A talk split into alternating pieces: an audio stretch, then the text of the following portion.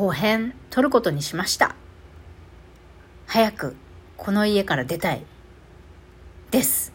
続き。まあちょっとこじつけ、前編はね、こじつけの話だったかもしれませんけど、例えばこの、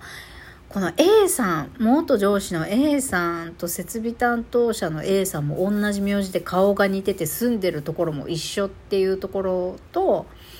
まあ、なんで引っ越すの？次はどこ行くの？前はどこにいたの？とか、ここに来る前はどこに住んでた？とか、聞かれたのがちょっと気持ち悪いなと思って、なんか、いやーなんかきっと、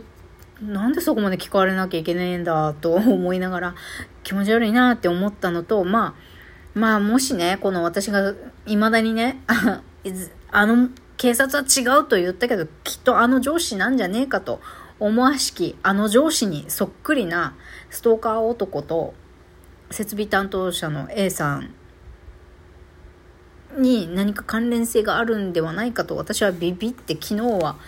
いやマジ怖いんだけど本当もうど一切外出ないようにしようかなとかさ家家に何かあってもこの設備担当者さん以外の人をあてがってくださいって不動産会社にお願いしようかなとか昨日はねなんかまあブルブル震えておったんですけどうーんでもね一つ思ったことは、まあ、もしかしたら全くこのストーカー男 A さんと設備担当者 A さんとは全く何にも関係ないとしてもあのあんまりねまあ沖縄って狭いからそういうことを気軽にね聞いちゃうのかもしれないけどあのそういった込み入ったプライベートなことってなんか聞かれてもまともに受け答えしない方がいいよっていう意味サインなのかなって捉えることにしましたとりあえず。なんかそんなね自分のことあけすけにしてどうするんだいっていう話じゃないですか。なんかよくわからない人にはなんかいろいろ聞かれても適当にごまかす知恵を私もそろそろつけた方がいいのかなってあの会話の後ちょっと思いましたね。まあ、適当に言っとこうみたいな。なんか別に親しくもないのに込み入ったことを聞いてくることに、人に関してはね。なんかさ、でもそういうことができる人って、ちちっちゃい時からできるっていうか、まあ、学生時代から、まあ、大学時代でも20代でもさそういうことさらっとできる人っているじゃないですか例えば会社の従業員の間でのたわいもない会話で、週末とか何してるの？みたいな。例えば同性同士で年代も近いような人たちの間の会話ででも、なんかやっぱり別にこの人が嫌いとかじゃないけど会社で別に自分のプライベートな話なんてしたくないなんて思ってる人っていうのはえー、何してるんでしょうね。まあなんか大したこと別にしてないですよみたいな。感じでぼやけ、ぼやかすじゃん。あれすっごい上手だよね。あの、それこそまさにさ、私が今年の4月に退職したコンサルティング会社の新人シーコちゃん。あの、世渡り、 super very 上手な。super very 上手って、 very super 上手。まあ、どっちにしてもよくわからない表現だけど、 super very 世渡り上手なシーコちゃんとか、そういうことがうまくできる人だったんですよ。ほんと賢い。もうね、余計なこと言わない。余計なことは聞かなかったふり、コメントしない、黙る。直でこんなストレートなこと聞かれたら、ああ、どうなんでしょうね。大したことしてないですとか、えー、どうやってるかなうん。うーん、みたいな。ちょっと言葉にできないとか、覚えてないみたいな。そんな感じで逃げるんですよ、シーコちゃんって。あの子を思い出して、は、私も、41歳。そこそこいい年になったけども、いい加減さ、そういう知恵ぐらいはつけようよって、この会話でさ、何かま、なんか、何かに気づくべき出来事だったと捉えるのであれば、何でもかんでも自分のことはあけすけに、あの、言うもんじゃないよっていう出来事の一つだったのかなって、ちょっとは、あの、適当にあしらう？自分を守るために、あの、人を、何か会話をね、なんか、適当にケムに巻いたりね、あの、人から聞かれてることを、あの、真剣に答えないという賢さを、私も身につけて行く必要があるんじゃないかということに気づかされる出来事だったんだって思うようにしています。あのもうブルブル、なんであの設備担当者 A さん怖えと思ってさ、もうとにかくね、こ、怖い怖いって不安に思いながら、この家で毎日過ごすのがもう嫌なんですよ。すっごいストレスで。もうただでさえ、あの、ストーカー男今日何時に来たとか、一応まだ記録つけてるから何かあった時のためにね。なんか出勤曜日が変わったりとかしたりすることもあってやっぱどうしてもこいつと鉢合わせたくない気持ち悪いっていうその恐怖の方が優先してこの人を気にかけて見張るっていうか窓からこう私もさ外を覗いてこの人に会わないように会わないように今日一日生きていこうみたいな行動指針になっちゃったりしてるからもうそれがストレスなんだよね。だからもうそれ以外のいろんな不安とか恐怖とかイライライラとか特に不安だよね。不安と恐怖っていうのはあんまり自分の中に溜め込みたくないなと思って。だからもう無理にでも あんまりビビるのやめよう。ビビビビらないようにするためにはこう捉えたらいいのかとかっていうちょっと無理くりな気づきのサインだったんだって思うようにもしてますけどね。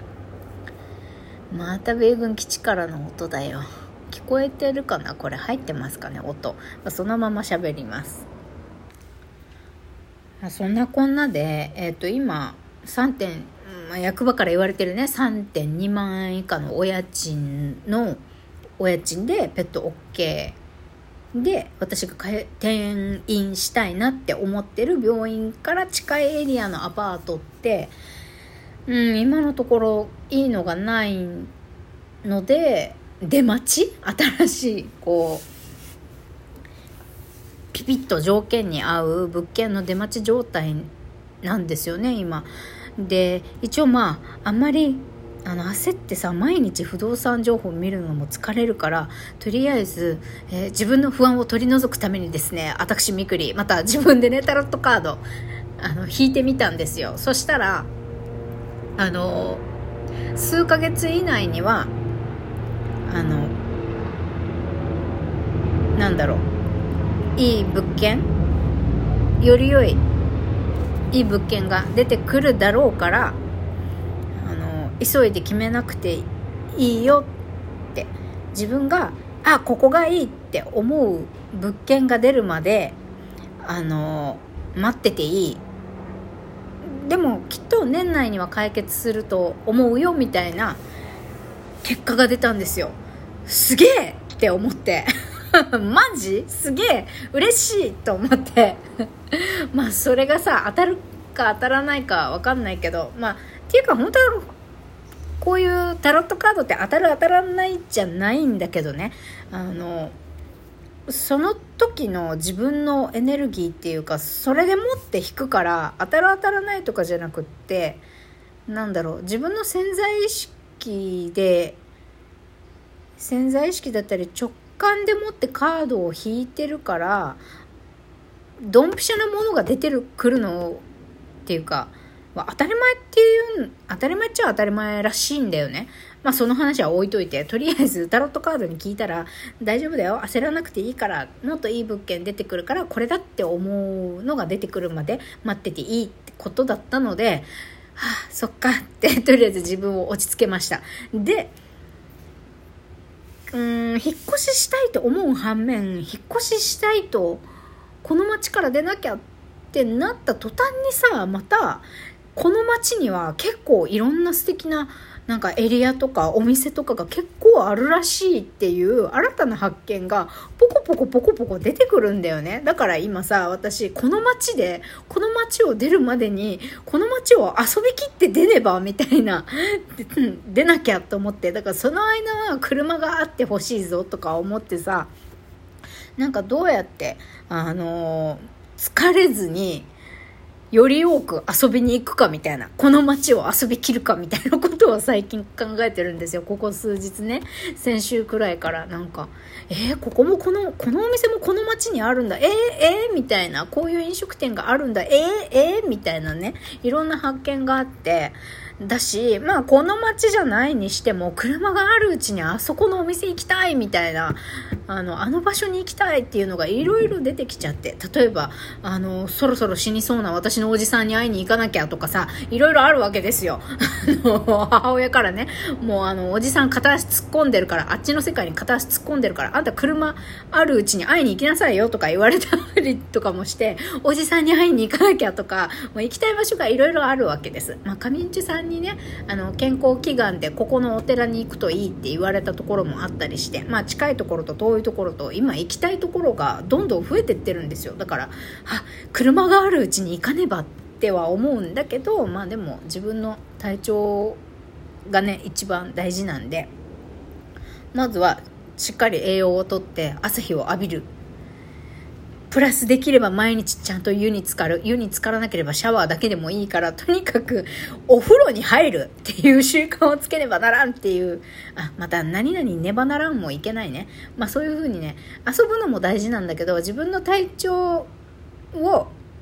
あの、ちゃんとケアしてご機嫌でいるっていうことがまず大事なのでそれをやりながらどうやってこの街で車があるうちにあの遊べるだけ遊びに行くかっていうのを考えている私でございます。で今日もねたまたま家の近くに素敵ななんか雑貨屋さんがあるのを見つけてねまたアクセサリー買った買っちゃったんだよね1500円分。もうすっごいいいお店でさあのでまたさそこのさ出会ったそのアクセサリー作家さんがさ、また A さんって名前だったんだよ。もう同じなんだよ。ストーカーも設備担当者さんもアクセサリー作家さんもみんな A さんなんだよ。だからもう、えー、みたいな。私は怖い。怖いんだけど、まあ、どうにかなるかな。はい。終わり。